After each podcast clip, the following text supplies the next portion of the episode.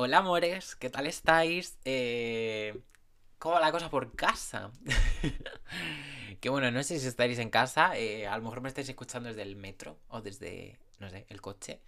Em, pero en cualquier caso, espero que la respuesta sea positiva y que estéis bien.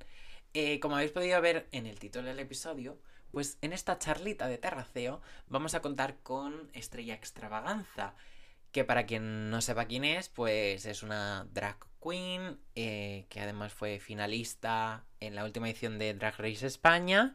Y bueno, además de eso, ahora mismo está en otro formato que nada tiene que ver, o sea, no es un concurso, es como un programa muy lindo, la verdad, porque es de estos que entre risa y risa, ¿no? Te sacan el llanto, una lagrimita.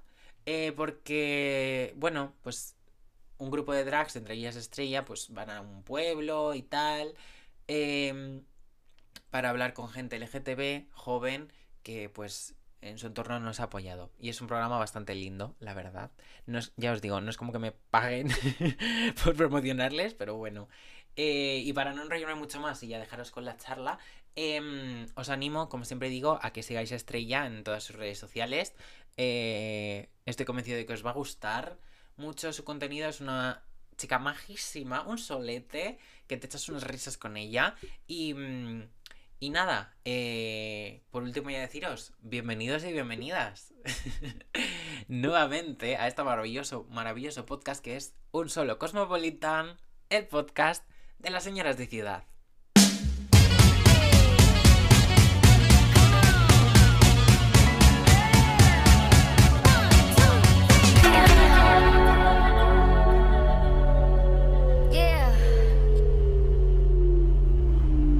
Pues nada, no sé si hacer como Andrea Compton y decir, empezamos, pero porque no me sale bien. así que nada, decirte pues eh, bienvenido o bienvenida, como quieres que diga a partir de ahora? Me da igual, como quieras, Cari. Me da igual. Bueno, como voy a hablar con Estrella, ¿no? Si quieres. Vale, pues sí. Bueno, pues bienvenida, Estrella. Muchas gracias. Em, eso, bueno, te lo he dicho antes, pero de verdad me hace mucha ilusión que, te hayas animado a, venir al podcast. Y, Muchas gracias. La primera pregunta que quería hacerte, que es un poco la que le hago a, todo, a todos los invitados que traigo, eh, es porque, bueno, esta sección se llama De Terraceo y se llama De Terraceo siguiendo un poco el nombre del podcast y tal. Y entonces la primera pregunta que le hago al invitado, en este caso tú, em, ¿qué es lo que se suele pedir estrella extravaganza cuando se va como de terraceo con sus amigas? Bermú. Un vermú. Soy muy de vermú. Sí. porque... Es, muy de señora, ¿no? Un vermú. Pero es que, Cari, el problema es que, claro, a todas mis amigas les gusta la cerveza y eso. Hmm. Y, Cari, es que a mí la cerveza no me gusta. Entonces, claro, es como lo único que está así como al nivel porque es que si no, lo que me pasaba era que siempre salía con, con, mis amigas y eso, y al final siempre me acababa tomando una Coca-Cola. Y estaba harta de gastarme 3 euros en una puta Coca-Cola. Mm. Entonces, pues mira, por lo menos me lo gasto en un vermú y. Pues, mira. pues no, no me lo esperaba, sinceramente, que te gustase el vermú. es muy, me da vibras como el, el, meme este, bueno, el meme, lo que se ha hecho como viral ahora de, de la de mm, House of the Dragon, que dice lo de a martini. La misma energía. Soy un poco señora, si lo digo. Mm, y, pues nada, o sea, ya sé lo que se pide estrella extravaganza y nada, ahora lo que quería un poco también preguntarte era pues de dónde viene eh, tu nombre drag y tal, que creo que lo mencionas en el programa, pero... Sí, bueno, estrella viene por... Es que son muchas cosas por un lado, pues bueno, por lo que contiene el programa de lo de las chispas y tal, eh, que era como la, la, la, puta del pueblo de mis abuelos. Y luego, por otro lado, por Coral Star, que Coral Star es una drag de Barcelona, que para mí fue la primera drag que vi y me, como que me impresionó muchísimo. Y a día de hoy sigue siendo de mis drags favoritas de España. Eh, y entonces el Star lo cogí como de, de su apellido y me lo cogí para pa nombre. Y el extravaganza, pues la verdad que fue porque Facebook me obligaba a ponerme un apellido y mira, se me ocurrió extravaganza y me gustaba como quedaba. Está muy guay, está muy guay. Entonces, eh, ¿ella es como tu madre drag, por así decirlo? No, que va, que va, que va. No, no. No, mi madre drag se llama Carmen. Carmen a secas. A secas. De Ah, hecho, que- su, su, su Instagram es. Ay, ahora, ahora le voy a cagar y no me lo sé. Pero es como. rollo Carmen sin apellidos o algo así. Ah, o sea, Carmen. Hombre, es que Carmen es muy potente. Sí, porque ella es como, o sea, dice lo mismo que. ¿Quién era la que decía esto? No sé si era de mi temporada o de la temporada pasada. Ah, como Marina, que Ah. Marina siempre dice que, la- que las grandes siempre utilizan solamente el nombre. Ujú. Marina, es verdad. la Carmela, la Carmela piensa lo mismo. Ella dice que es solamente Carmen.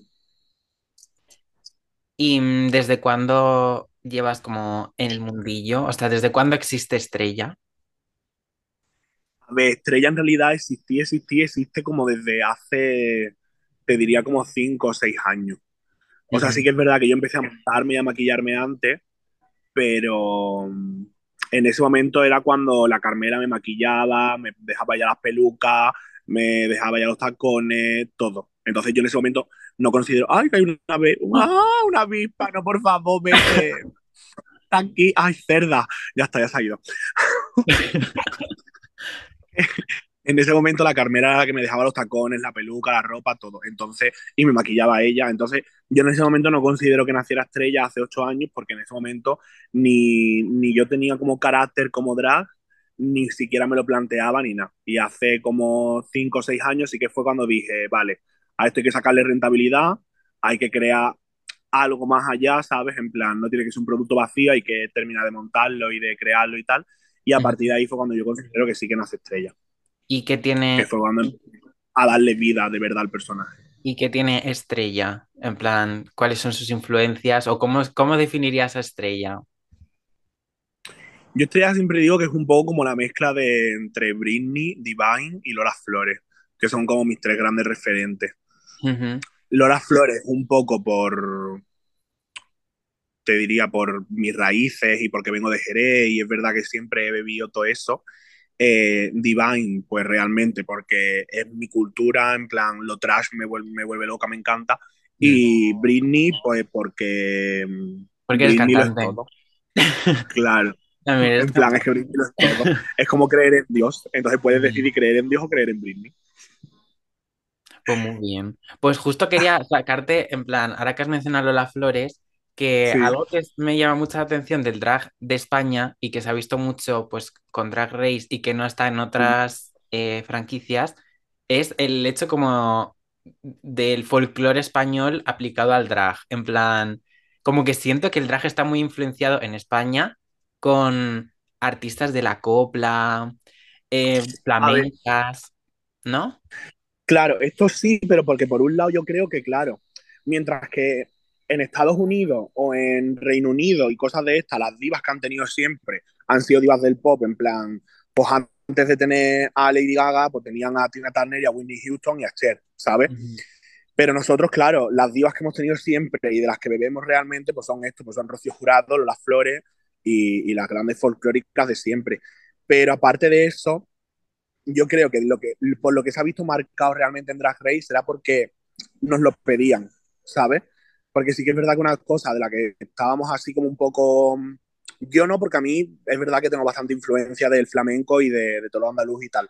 Pero sí que, por ejemplo, eh, todas las temáticas que nos proponían, bueno, que nos proponían, que nos decían, eh, eran rollo muñeca española, reina de tu ciudad, eh, icono de tu ciudad. ¿Sabes? Sí. Era todo como que las, las temáticas ya te inducían a ese patriotismo. Entonces yo a mí sí que es verdad que tampoco me molesto en exceso, pero sí que, por ejemplo, a drags como Onyx, por ejemplo, que no bebe de nada patriótico, pues sí que es verdad que le resultó un poco pesado a veces. O sea, sí, en verdad ahora que lo dices, yo creo que incluso en la segunda temporada se ha reforzado todavía más, en plan... Sí, mucho más.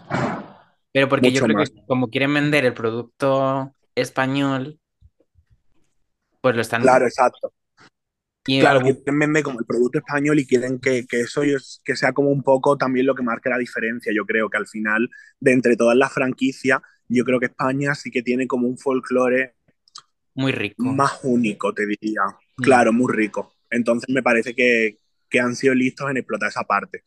Lo que pasa que por otra parte sí que me parece, o sea, por un lado me parece que son listos explotando esa parte, pero por otra parte sí que es verdad que me parece demasiado mm, restrictivo, ¿sabes? Porque al final una de las cosas que nosotros hablamos mucho es que, por ejemplo, si tú propones a una drag, eh, yo qué sé, eh, verde que te quiero verde, como pasarela, pues en realidad es una fantasía porque verde que te quiero verde, lo mismo J. J lleva un vestido de flamenca verde eh, neón, eh, Onyx te puede venir de planta alienígena verde y, ¿sabes? O sea, es como una cosa que, claro, es como una cosa que es menos restrictiva, ¿sabes? Es una cosa bastante amplia y entonces yo creo que eso dentro del drag se agradece mucho porque había muchas pasarelas que en cosas que sí que coincidimos nosotras que, mm, que no nos representan. ¿Sabes? Yo hay pasarelas que digo, yo esto no me lo voy a volver a poner en mi vida y no me gusta lo que he llevado. Mm. Pero por eso, porque siento que. Ahora, mismo te acuerdas de alguna en concreto que dijiste, mira, me lo voy a quitar y no quiero saber nada más de esto. Pues varias, por ejemplo, la de, la de Almodóvar. A mí me hubiese gustado, yo mi, mi plan A era representar a Andrea cara cortada, el vestido que llevo J, el de vinilo negro pero me dijeron que no, que ella la, la, había cogido otra drag y que no podía hacerlo. Entonces dije, vale, pues quiero hacer a Andrea Cora Cortada el vestido verde, el del que llevaba Onyx. Y me dijeron, no, porque también la han cogido, es que Andrea Cora Cortada, olvídate, porque la han cogido muchas drags, a otras.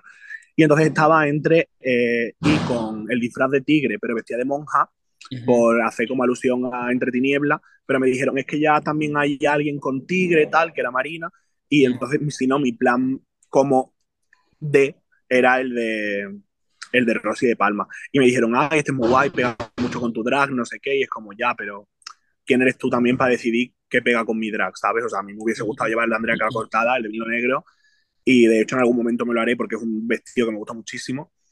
Eh, pero claro, para mí fue como mi opción número D. Entonces, claro, yo ese vestido no lo quiero volver a ver. Y sin embargo, todas mis compañeras me dicen, tía, no te quedó súper bien con la prótesis, no sé qué, y es como, ya, pero Cari, mm, a mí no me gusta, que yo no lo hubiese llevado. O sea, ¿crees que no, no, no te representan verdad? O sea, que fue un poco... Yo creo que no me representa al 100%. ¿Y crees, no lo creo. ¿Crees que el programa un poco te...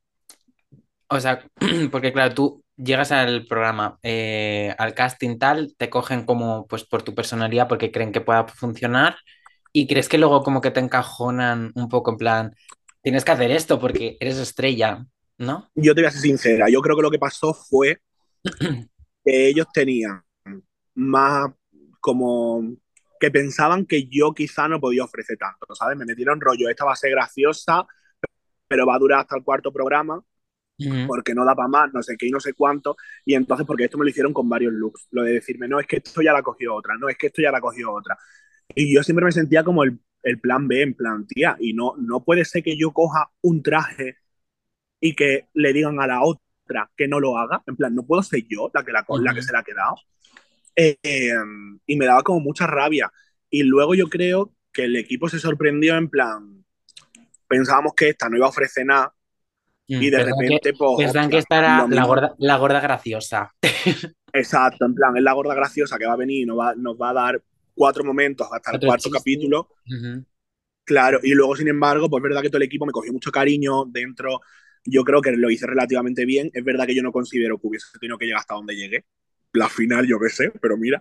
No. Pero. ¿qué? Bueno, no sé, porque yo. Bueno, no sé, a ver, me colé allí, pero al final, en plan. Yo qué sé, es que éramos todas muy válidas. Y yo, cuando entré, vi al cast. Yo desde mi casa, más o menos, ya lo sabía. Tenía confirmadas 10 de las 12 que éramos y, y, yo pensaba, ah, esto está tirado, en realidad esta gente tal, no sé qué, y luego entré y dije, madre mía, pero esto qué es, si están todas llenas de talento, yo paso, yo me voy de aquí pronto.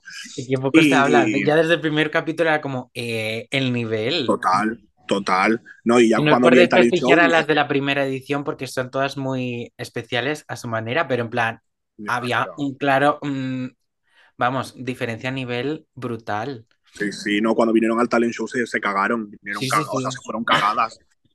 Yo me hubiese ido cagada también porque yo cuando vi el talent show del resto yo estaba cagada. Yo dije, madre mía, yo cago aquí, pero si tú la estás viendo. Además yo pensaba en plan, ¿cómo van a medir el talento? En plan, ¿cómo decides tú cuál es mejor si no tiene nada que ver. En plan, tú puedes poner a cuatro personas a cantar y dices, vale, pues esta canta mejor que la otra. Pero si una está pariendo un alien, la otra se convierte en coche, la otra sale cantando y la otra te sale, mm, yo que sé, haciendo qué, pues cariño, es que es muy complicado.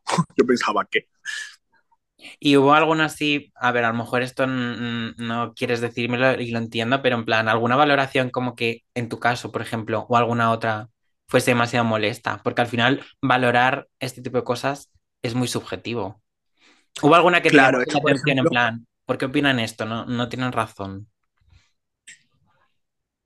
Esto puede ser, sí, eh, sobre todo con Onyx. Es que yo con Onyx, yo siempre lo digo, yo con Onyx no cuenta porque soy muy subjetiva. O sea, a mí el drag de Onyx me gusta mucho, yo la quiero mucho y entonces yo sí que es verdad que soy muy subjetiva. Pero a mí sí que es verdad que cuando en el cuarto capítulo le dicen, eh, has hecho súper bien de la madre superior, era un papel súper complicado, tal, pero aún así eres la menos mejor de todas, vas al bottom. Onyx en ese momento se hundió mucho en plan, ¿qué? O sea, me han dicho que lo he hecho bien, que era un papel complicado y aún así me mandan al bottom y era como, ya, Cari, es que, o sea, es una putada, pero tal. Y luego cuando en el quinto capítulo ya le dicen también, en plan, es que esto ya lo hemos visto, te repiten, no sé cuánto.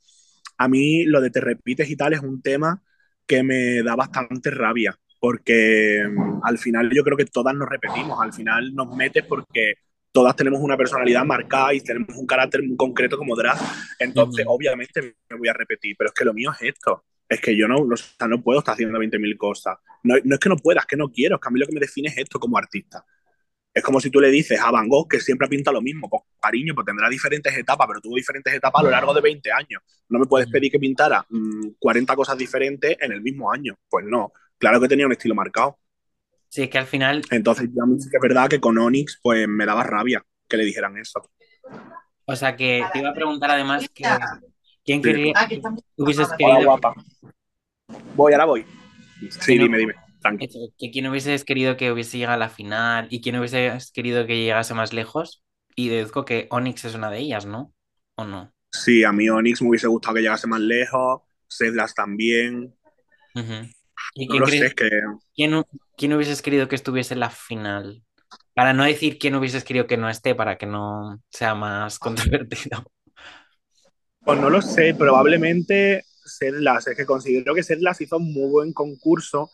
Lo que pasa es que sí que es verdad que una cosa que les falta a las de Canarias es todo el tema interpretativo. Al final ellas están tan acostumbradas a hacer show de gala, de drag y tal, que no tienen lo que tenemos las drag de a pie de calle, ¿sabes? No están acostumbradas a hacer como teatro, comedia. En ese, en ese aspecto tienen muchas carencias, entonces entiendo que eso era lo que le faltaba, pero a mí me parece súper versátil, los looks me volvían loca, me pareció, a mí la verdad es que me gustó mucho.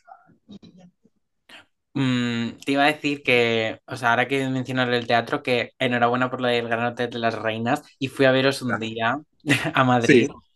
Ay, qué guay, gracias y me gustó un montón. Se me hizo, la verdad, súper ameno, teniendo en cuenta que dura tres horas o así el show. es como Muy largo, la verdad. Es muy largo, pero se te hace muy corto. O sea, como espectador, como es tan dinámico y tal. Y me sorprendió porque me perdí la, la, primera edición, o sea, la primera gira. Y claro, no sabía un poco qué esperarme y, y me sorprendió en plan, para bien. Porque en plan, pensaba que iba a ser. O sea, lo que me sorprendió más fue que parece un show de muchísimo presupuesto. O sea, parece como un macro evento y realmente son sí, dragonas haciendo el. sí. sí, sí, no, la verdad que está súper bien montado. Está súper bien montado. Es muy guay. ¿Y tú eres la que hace, o sea, em, hace tu show, en plan tu parte? A ver, con esto siempre hay, hay algunas a las que se le han montado 100%, hay otras que se le han montado 100% ellas, y yo, por, por ejemplo, en mi caso fue como un 50-50, porque yo sí que tenía como la idea principal y tenía un poco estructurado todo lo que quería, lo que quería que apareciera y tal. Pero claro, yo al final tiro mucho para lo trash, por ejemplo, entonces pues me dijeron, Cari, no, hay que hacerlo un poco más comercial todo, porque al final va a venir a verte la señora de 50 años de Valladolid y le tiene que gustar también a la señora de 50 años de Valladolid y tiene que ser todo un poco más rosa. Entonces pues, fue como un 50-50 porque también yo podría haber peleado más por lo que me gustaba, pero es que no tenía tiempo, porque yo fue justo, salí de Drag Race, me puse a hacer las fotos, videoclips y tal, porque me dijeron, me llamaron como un no sé qué día de enero y me dijeron, está el proyecto de Reinas al Rescate, te queremos a ti, tal, no sé qué, empezamos a grabar en marzo y fue como, eh, acabo de salir, me queda solamente enero y febrero para hacer, o sea, para terminar el CD, para hacer el videoclip que quiero hacer, eh, hacerme todas las fotos del concurso, porque una vez que empezara con Reinas al Rescate ya no tenía tiempo. Entonces, yo terminé Reinas al Rescate, tuve dos semanas de ensayo y empecé con la gira.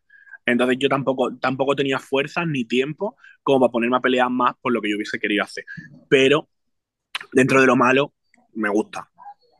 Sí, ¿y qué habías propuesto que te tiraron? ¿Así alguna idea? Claro, yo por ejemplo, a ver, claro, a ver, son cosas que también son un poco locas.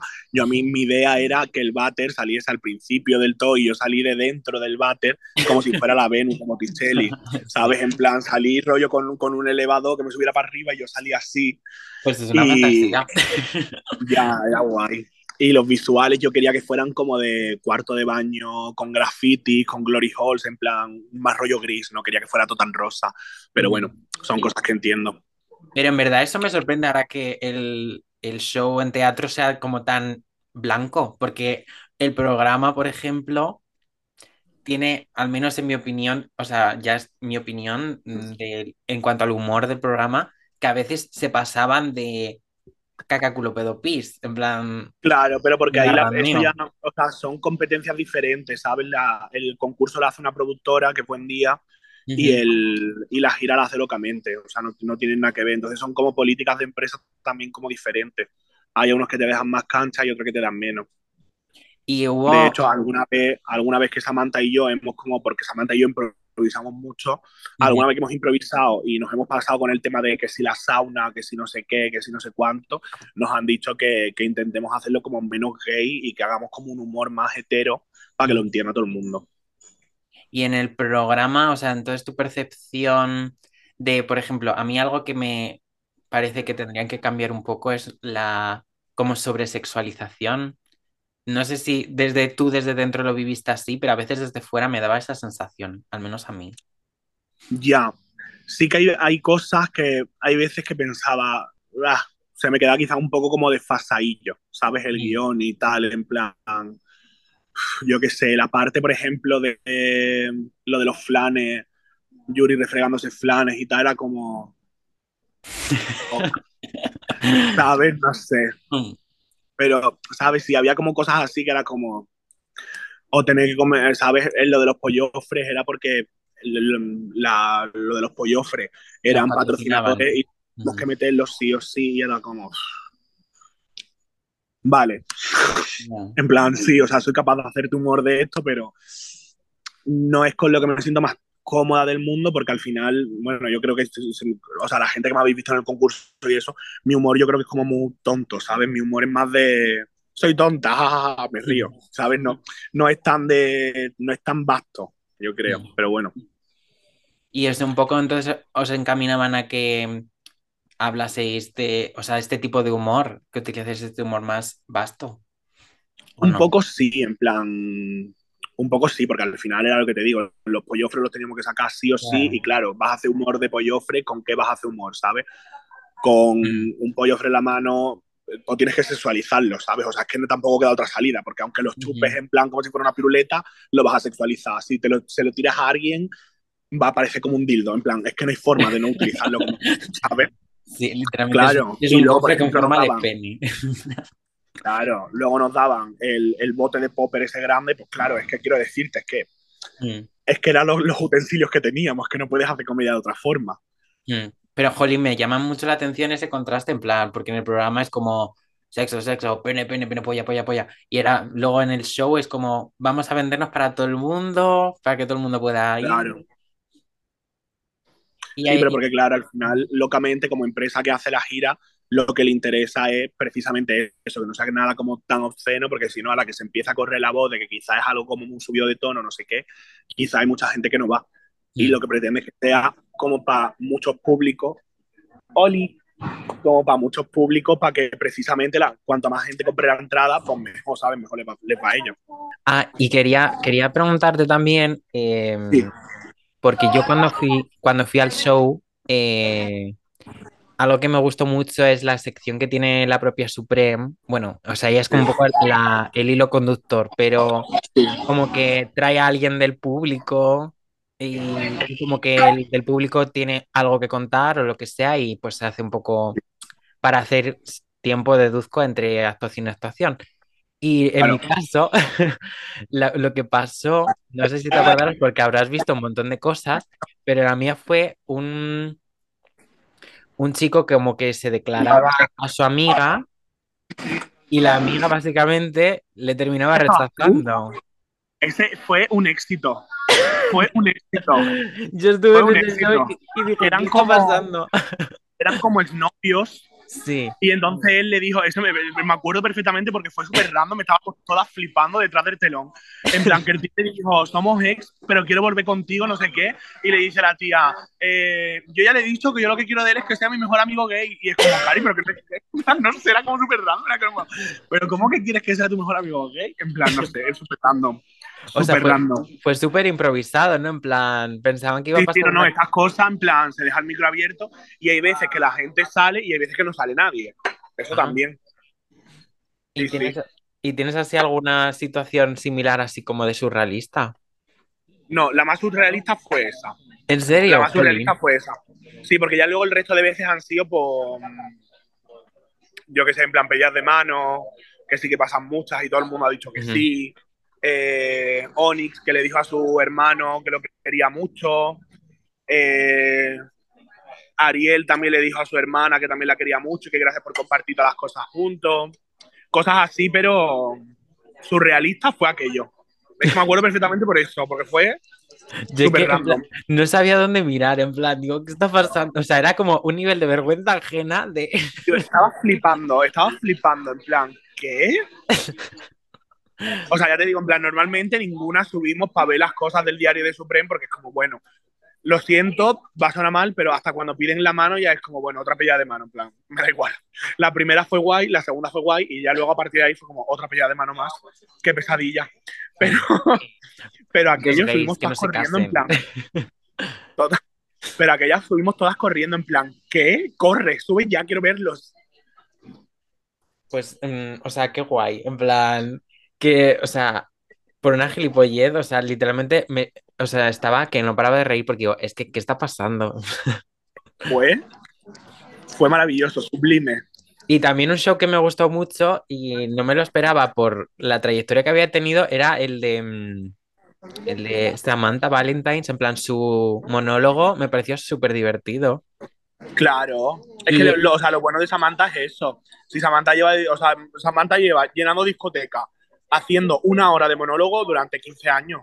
Sí, es lo guay de Samantha. Y como que siento que en el concurso no, no, no se la sacó para nada, o sea, se le intentó, pero como que no salió la verdadera Samantha, no sé. Yo creo que sí que salió la verdadera Samantha, lo que pasa que al final la escuela, es en la, la escuela en la que te críes hace mucho. Entonces sí que es verdad que Samantha lleva 15 años haciendo monólogo y dedicando, dedicándose únicamente al monólogo y tal, pero está acostumbrada a trabajar sola, ¿sabes? Está acostumbrada a salir ella al escenario y comerse el escenario sola.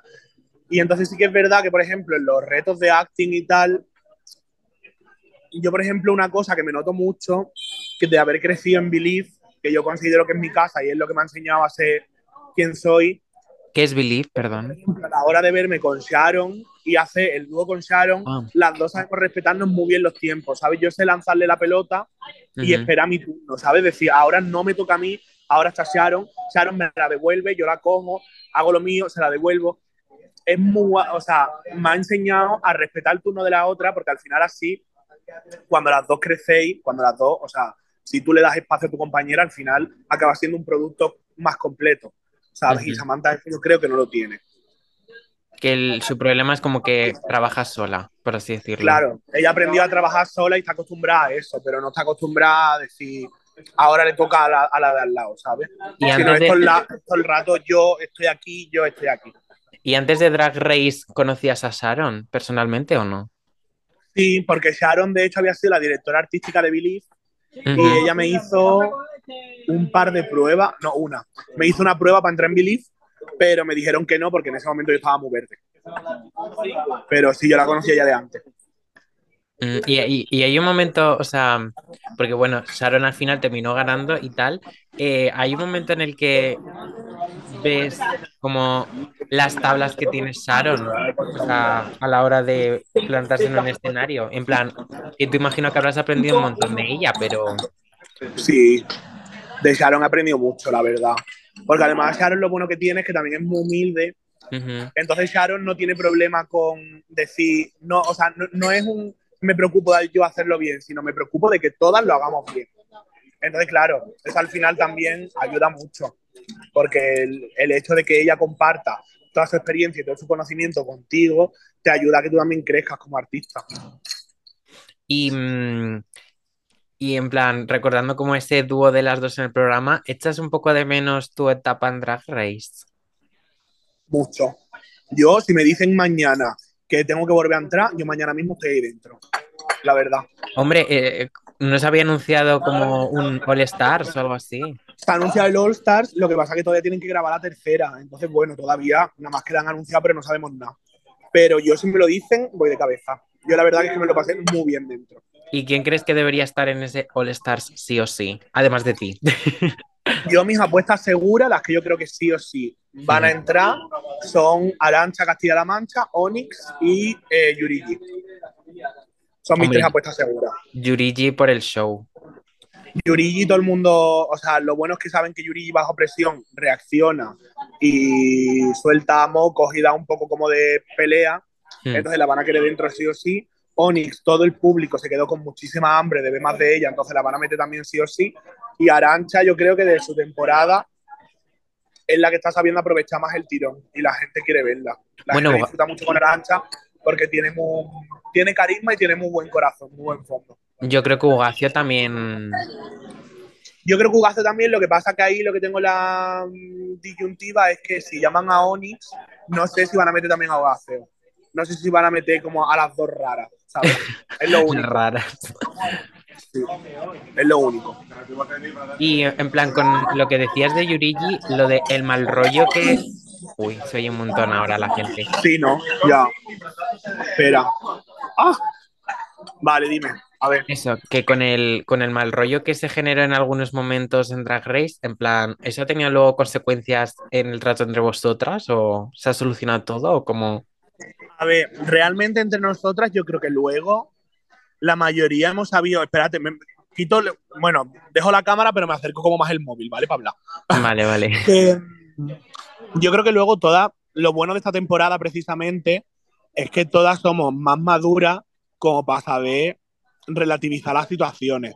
Y entonces yo creo que una cosa que a lo mejor no hubiese pasado en la primera, que todavía a día de hoy se siguen peleando y se sigue saliendo una del grupo y no sé qué y no sé cuánto, es que nosotras al final pues sabemos que estábamos en un momento bajo presión, no es como nuestra área normal en la que no, nos hallamos, no estamos tan tranquilas como nuestro día a día, tal, entonces es normal que alguna acabe saltando.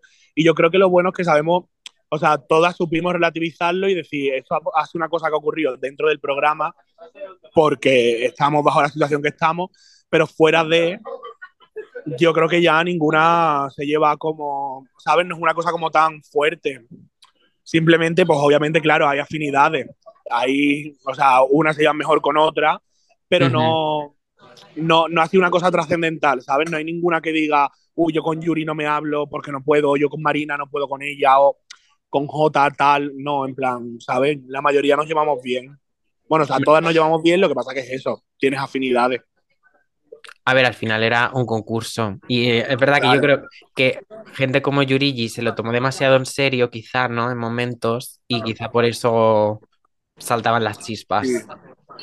O sea, ¿y tuvo un momento como eh, en el que sentiste como mucha presión en el programa? Yo la verdad que no sentí presión en ningún momento. A mí me la sudaba el coño en todo momento. Porque yo pensé, tú entra aquí, pásatelo bien.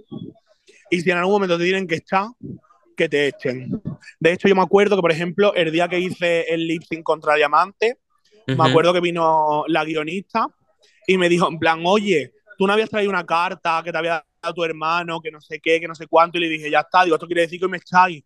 Y me dijo, no, hombre, no pienses eso, tal. Digo, bueno, que me echáis, no, pero que voy al lip seguro. Y me dijo, no, que de verdad no pienses eso, no te desanimes. Y yo, no, no, que no me desanimo, que voy al lip y que me da igual, pero que sí, pero que sé que voy. Mm. Y, pero me daba igual, era como en plan, confío en mí, sé lo que hago bien, lo que hago mal. No sé, tampoco, nunca sentí como demasiada presión, de verdad. Me lo tomé como una carrera de fondo y pensaba, lo bueno de esto es que, para bien o para mal, es un tiempo contado. En plan, era un mes y 12 días. Entonces, pues, da igual. O sea, el mes y 12 días se va a cumplir. Entonces yo me he tomado como una carrera de fondo. Simplemente vive el momento día a día y en algún momento te dirán, ya está, se ha acabado. Así que ya está. Pues muy bien. O sea, a ver, al final hay que tomárselo un poco así. O sea, al final es una etapa más y ya está. O sea, no es como la meta eh, última.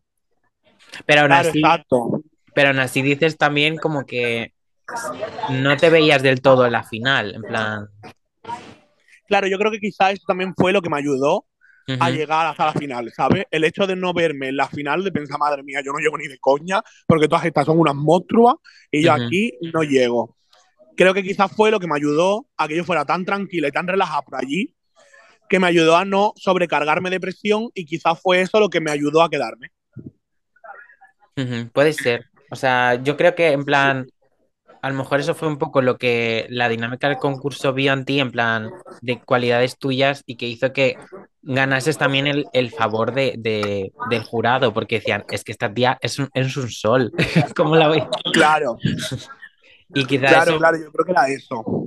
Y en ocasiones a lo mejor eso ayuda mucho, para qué mentir. En plan, el talento está ahí, pero caer en gracia también es importante, yo creo. Claro, sí, sí, sí. Sí, porque también al final yo creo que otra cosa por la que me cogieron, por ejemplo, para Reinas al Rescate, fue porque conmigo a la productora le resultaba muy sencillo trabajar. O sea, yo era la que llegaba por la mañana, desde por la mañana estaba en plan, buenos días, no sé qué, no sé cuánto. Ya estaba con el circo, que los redactores en plan, estaban todos los redactores más contentos, tal. Entonces es verdad que conmigo le resultó fácil trabajar. Y además cogían y nos decían, ¿tenéis una hora y media para maquillaros? Pues venga, yo en una hora y media estaba, mientras que había gente que tardaba dos horas y media y luego el resto estábamos esperando. Eso provoca que al final para el equipo también diga, teníais una hora y media para maquillaros, que era lo que teníamos planteado para tener una jornada de 10 horas o de 12 horas y que tú te retrases una hora con el maquillaje, quiere decir que todo el equipo, tanto de cámara como de iluminación, como de producción, como de todo, se tenga que quedar a trabajar una hora más que nadie le paga simplemente porque tú has decidido tardar una hora más maquillándote. Entonces, claro, al final este tipo de cosas también repercuten mucho en el equipo, de decir, tía, mm, el mundo no se puede parar por ti, no eres Beyoncé. Sí. Y el, equipo este de Reinas al Rescate, como que fue la primera opción o hubo, se lo propusieron también a alguna otra? O sea, o fuisteis vosotras y vos solo vosotras. Yo la verdad en eso no tengo ni idea porque claro, obviamente como empresa no te van a decir, mira, eres el plan B, pero si Killer Queen me dice que no, pues entonces me quedo contigo, ¿sabes? entonces, claro, a mí me llamaron y me dijeron, mira, tenemos un proyecto nuevo, queremos contar contigo, mañana por la mañana a las 12 puedes tener una reunión. Y yo le dije a Lola, sí. ¿Cómo te voy a decir que no? Mañana a las 12 y como si quieres en media hora tengo yo la reunión contigo, Lola. Y nada, y tuvimos la reunión, me comentaron en plan, tenemos un nuevo proyecto, no podemos contarte mucho todavía, pero queremos saber si estarías interesada en volver a trabajar con nosotros, tal. Y fue de, un sí de cabeza sin saber siquiera de lo que iba el proyecto, ¿eh? ¿Y, qué sensación te dio, en plan, cuando estaba pasando? O sea, el programa en sí. El programa en sí, es que el programa en sí es muy duro y era, fue complicado grabarlo. De hecho, yo la, el primer capítulo que grabamos hasta pensé luego en dejarlo, porque mm, es un programa que es muy complicado. Tú te tienes que sentar delante de una persona sabiendo cuál es su historia y empezar a hacerle una entrevista para que te cuente todas sus miserias y cuáles son todos sus problemas y todos los problemas que ha tenido durante la adolescencia y tal. Entonces, yo me sentía como una persona horrible teniendo que sentarme delante de alguien a decirle, mm, oye, ¿y en el instituto qué tal? Ah, sí, y nunca te hicieron nada y nunca tal, en plan, yo ya sabiendo lo que quiero sacarte y sabiendo que voy a preguntarte sobre temas dolorosos. Entonces, Claro, a mí no me resultaba algo que fuera cómodo. Yo pensaba, lo que estás haciendo es de ser una hija de puta. o sea, sentarte delante de una persona a que cuente sus miserias delante de la cámara. Lo que pasa que cuando ya acabé de grabar el primer capítulo, tú ves como ese padre abraza al hijo, le pide. Ay, se para el Todo audio. el sentido que lo he hecho como hija de puta, Ay, se para, para algo, ¿sabes? se para el audio, en plan, cuando has dicho Mierda. Vale. Que Que- nada, que decía, que se había encontrado el padre con que- su hijo. claro, que cuando el padre en plan le pide perdón al hijo y tal, pues piensas, quizá todo lo que he hecho en plan, que me parece que es de ser una hija de puta, pues quizá ha servido para algo, ¿sabes? O sea, al final, la fin...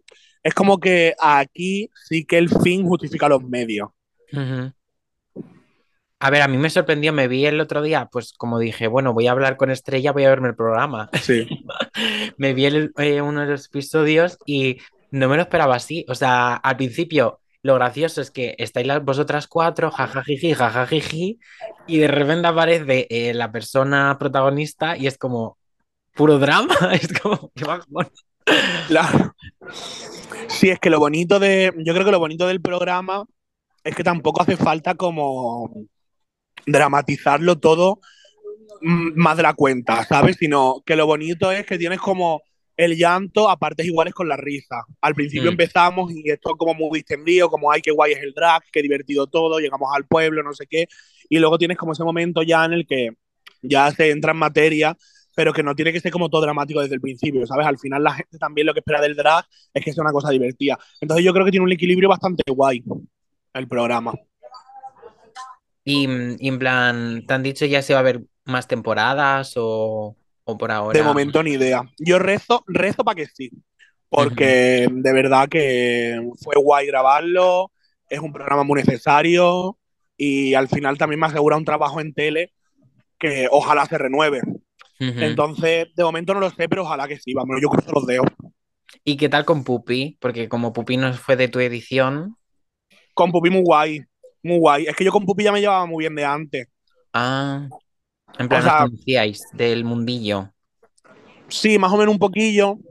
Y, y no sé, en plan, a mí ella siempre me ha gustado mucho, siempre me ha caído muy bien. Entonces, la verdad que guay. Cuando me dijeron en plan, está Pupi, dije que guay, porque es como una forma de poder acercarme más a ella, ¿sabes? Mm. Entonces ahora tenéis más relación y tal, ¿no? Sí, sí, sí. No, la verdad que con Pupi muy guay, muy, muy guay. Me, llevo muy bien con ella y me encanta llevarme muy bien con ella, la verdad.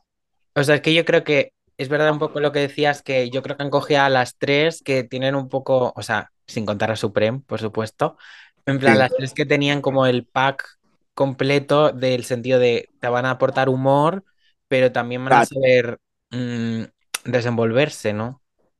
Claro, yo creo que tiene que ser un poco eso, en plan, han buscado como las que teníamos, las que podíamos dar como gracia, pero a la misma vez cuando fuera un momento serio, eh, sacar la parte más humana y si hacía falta llorar delante de cámara, pues llorar delante de cámara y tomarlo con naturalidad, ¿sabes?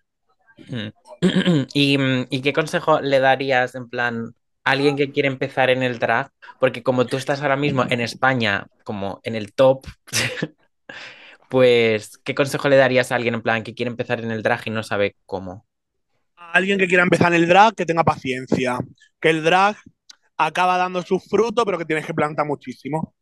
Al principio es un mundillo que es muy complicado, porque todo lo que es mundo del arte es, es bastante complicado. Entonces, mm, se trata mucho de esperar, de ir con buena letra, con buena fe, y en algún momento, cuando tú apuestas por el drag, el drag acaba dándote beneficio, pero es lento. Que tenga paciencia, paciencia sobre todo. Pero eh, ya te digo, esto yo creo que es como en el, en el mundo del arte en general. O sea, ya sea drag, ya sea actuación, sea pintura, escultura, lo que sea. Al final es tener paciencia y apostar por lo que te gusta. Y en el drag, en plan, desde mi perspectiva, o sea, el drag me parece como algo súper llamativo, eh, pero algo como que siento que no puedes tener si quieres ser drag es como sentido del ridículo. Y yo, por ejemplo, lo tengo potenciado eh, por mil.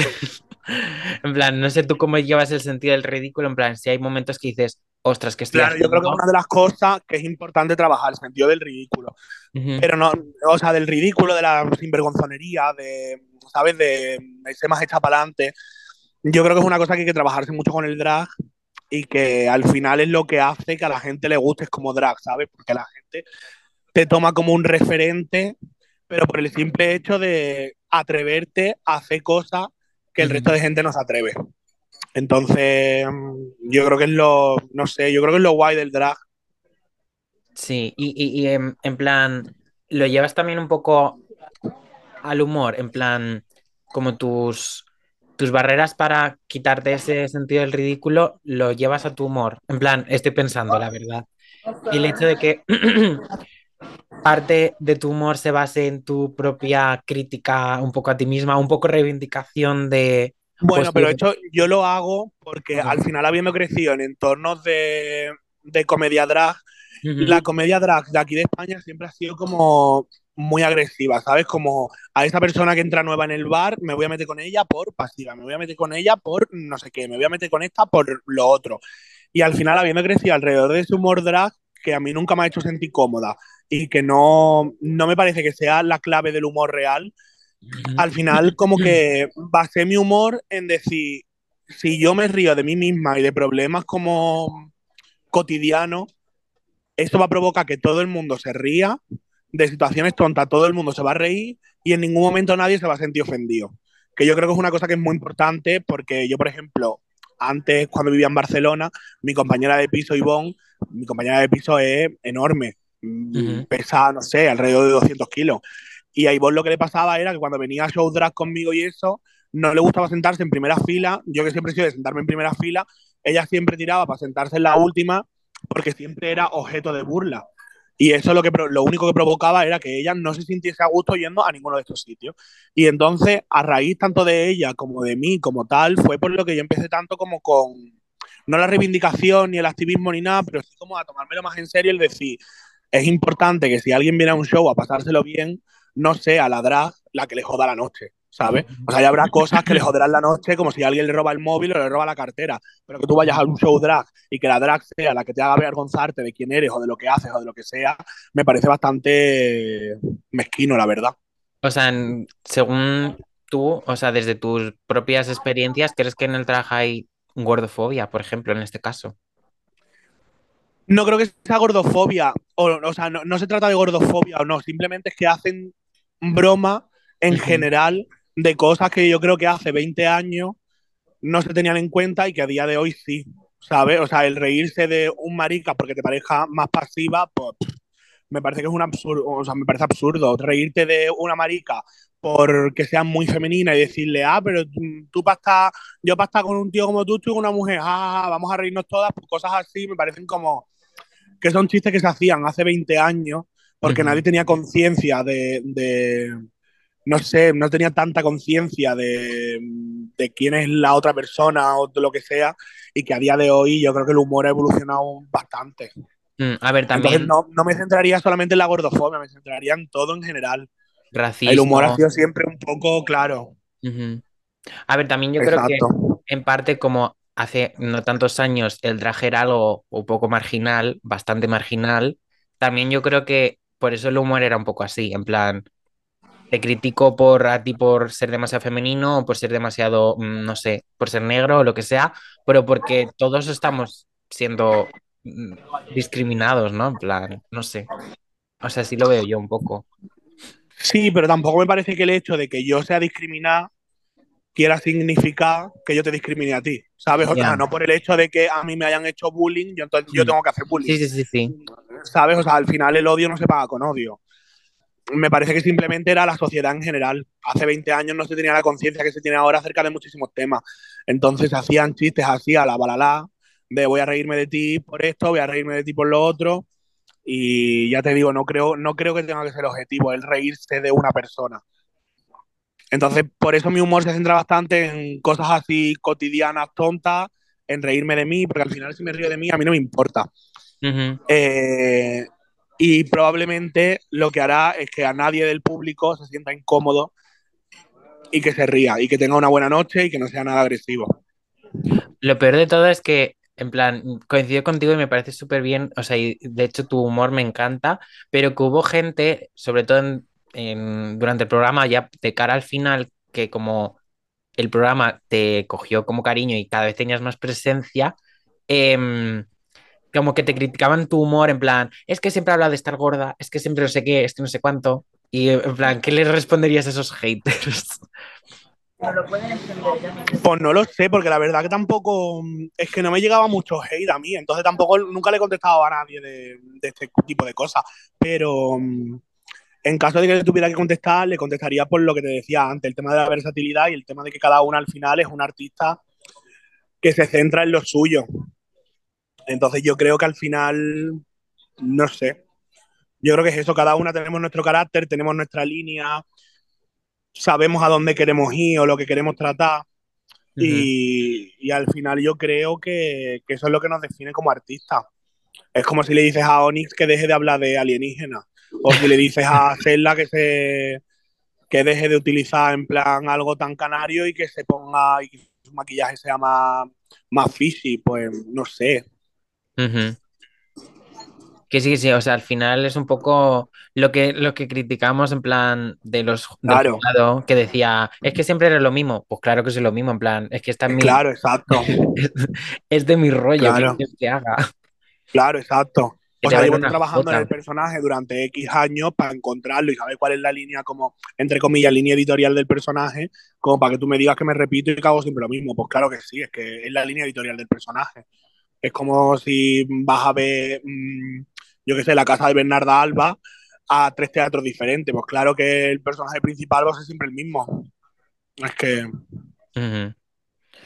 Mm, pues bueno, te quería también un poco preguntar eh, que cómo ves el, el futuro del drag en concreto en España, pero un poco en general si quieres, en plan, por el hecho de que cada vez más está como más presente la cultura popular, o sea, está más como, pues eso, es más mainstream.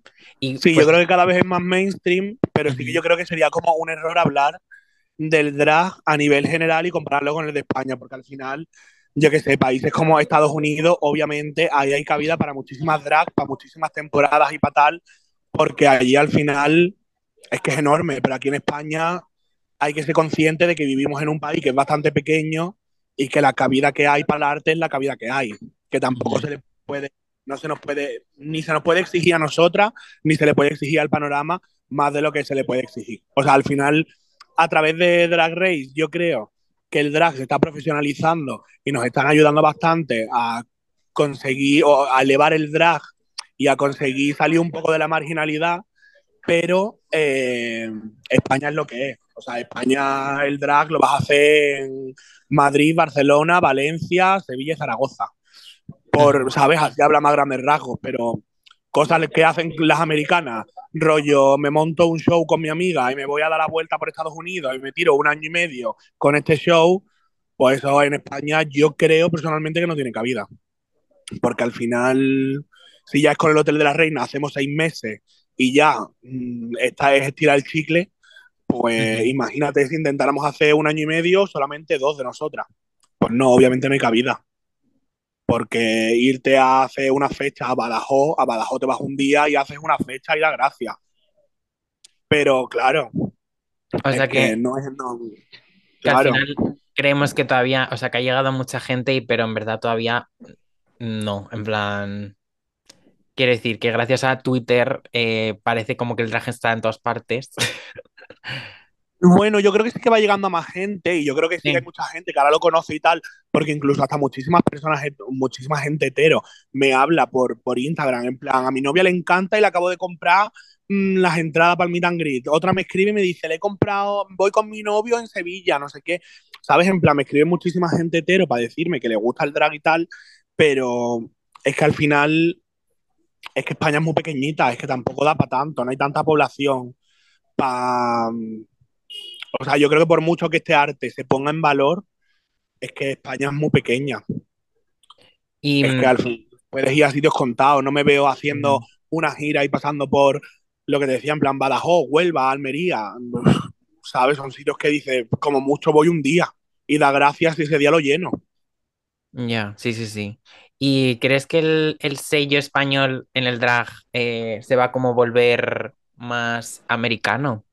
En plan, yo creo que el sello español, si más o menos quienes lo usemos somos inteligentes, el sello español nos traerá como muy buena cosa a nivel internacional.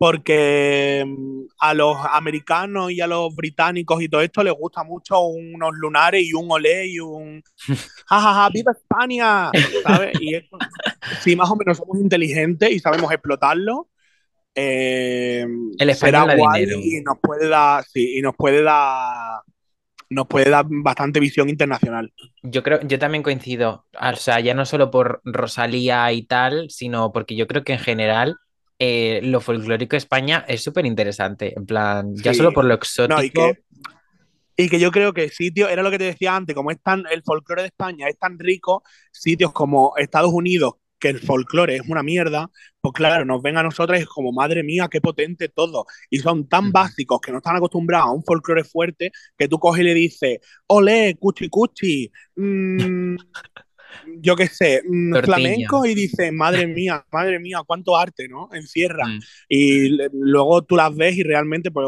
yo qué sé, por ejemplo, Charo, Charo se hizo súper conocida allí, la, la murciana esta, que nada más que decía cuchi cuchi, no sé qué y no sé cuánto, y Charo era una murciana que no ha bailado flamenco en su vida, pero se fue a Estados Unidos con más cara que espalda y dijo cuchi cuchi, olé, mm, te voy a enseñar a bailar en flamenco, y no sabes, tú la ves bailando flamenco y da vergüenza, pero Mm. claro, la ves allí en Estados Unidos y la gente dice, wow, esto es flamenco, y pff, es que son así de básicos, la verdad. Has estar súper abierta y tal. O sea, no pensaba que te fueses a mm, abrir tanto y no sé. Ah, yo sí hablo de todo, a mí me encanta. Bueno, espero que te haya gustado así un poco la charlita que Sí, hemos sí, tenido. muy guay. Y Pues bueno, nada, muchas de- gracias. decir que bueno, eh, eh, hemos dicho quién eres a lo largo de todo el, de todo el podcast, pero obviamente, mm, si habéis llegado hasta aquí, ole. Eh, y deciros que pues podéis seguir a Estrella en, pues, en todas las redes sociales. Exacto, seguirme. que ahora parece que en el mundo del capitalismo los seguidores lo son todos. Claro, claro, sí, sí, sí, por eso, por eso. Yo que yo que todo contenido que me interesa o que me gusta, yo lo, lo recomiendo aquí y, y como tú has venido y además me encantas, pues, Pues pues, muchas gracias, bebé. Pues nada, hasta aquí entonces. Perfecto. despedimos entonces. Bueno, que te, Pues muchas gracias, corazón. te vas a pedir ahora un vermut, porque estás en una terraza. No, me he sentado, pero me, me pedí un café con leche, que nada más que es el segundo café del día. Y yo estoy acostumbrada como a tres cafés diarios. Eh, Same, o sea, me lo estoy, me lo estoy intentando quitar porque es como que es mucha cafeína para el cuerpo y dicen que no es bueno. Ya, Pero es que lo bien que entra. Además es que te despierta, eso es así. sí, total, Bueno, total. Pues pues nada. corazón. Encantadísima. igualmente. Adiós, bebé. Chao, chao. Adiós.